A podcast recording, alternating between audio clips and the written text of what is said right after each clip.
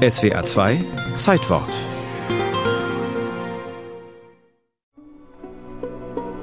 Ihr habt das Licht der Freiheit bewahrt, als der Arm des Würgeengels nach uns griff.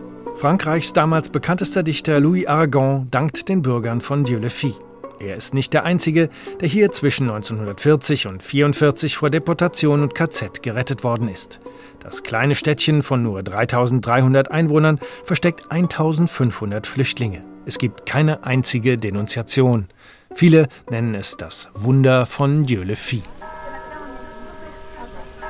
Dieu-le-Fille, wörtlich Gott hat's gemacht, ein idyllisch gelegener Luftkurort am Fuß der Alpen, der stolz ist auf seine Weltoffenheit. Geistiges Zentrum ist die Schule von Beauvalon. Hier beginnt das Wunder. Ganz besonders wichtig waren eben die drei Damen, die drei Feen des Internats von Beauvallon, Marguerite Soubiran und Catherine Kraft. Später kam Simone Mounier hinzu. Die deutsche Schriftstellerin Anna Thüne hat ihre Kindheit in den 50er Jahren in Dieu-le-Fille verbracht und später die Geschichte des Ortes mit aufgearbeitet. Auch die der drei Feen, die hier eine Reformschule nach dem Vorbild von Summerhill oder Montessori aufgebaut hatten.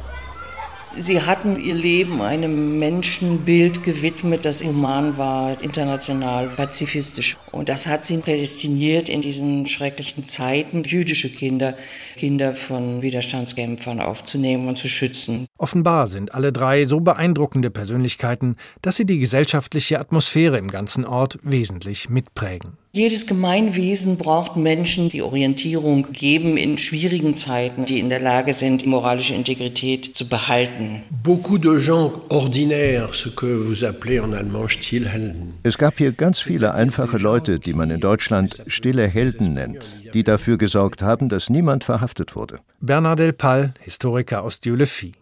Zu diesen stillen Helden gehört etwa Jeanne Barnier, 22 Jahre jung und als Sekretärin des Bürgermeisters in einer Schlüsselposition. Irgendwann stand Marguerite Souberon plötzlich bei uns im Büro und sagte, es sind eine Menge Leute bei mir, die versteckt werden müssen. Ich werde es irgendwie schaffen und du, du wirst mir falsche Papiere machen. Sie hat in ihrem Tagebuch geschrieben, dass sie mehrere Nächte nicht schlafen konnte.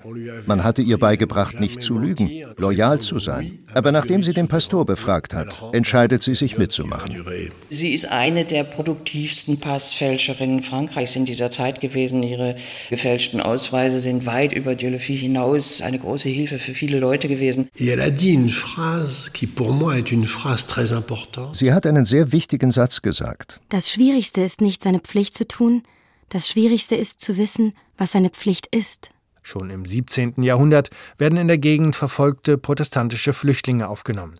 Das prägt ein Klima der Toleranz und einen positiven Anpassungsdruck auch auf die, die vielleicht gar nicht so tolerant sein wollen. Vielleicht hätte es Leute gegeben, die andere denunziert hätten. Denn die Vichy-Regierung hat für jeden verratenen Juden Geld gegeben. Und es gab hier viele arme Leute. Aber es ist nicht passiert. Das kann man soziale Kontrolle nennen. Man geht nicht so weit, sie mit einem Verrat in Lebensgefahr zu bringen. Das tut man einfach nicht. Das ist unanständig. so. Die Geschichte von Dieu le Fille ist sicher kein Wunder. Sie basiert auf dem Mut vieler Einzelner, aber eben auch auf einer lebendigen sozialen Gemeinschaft. Die spürt man übrigens bis heute.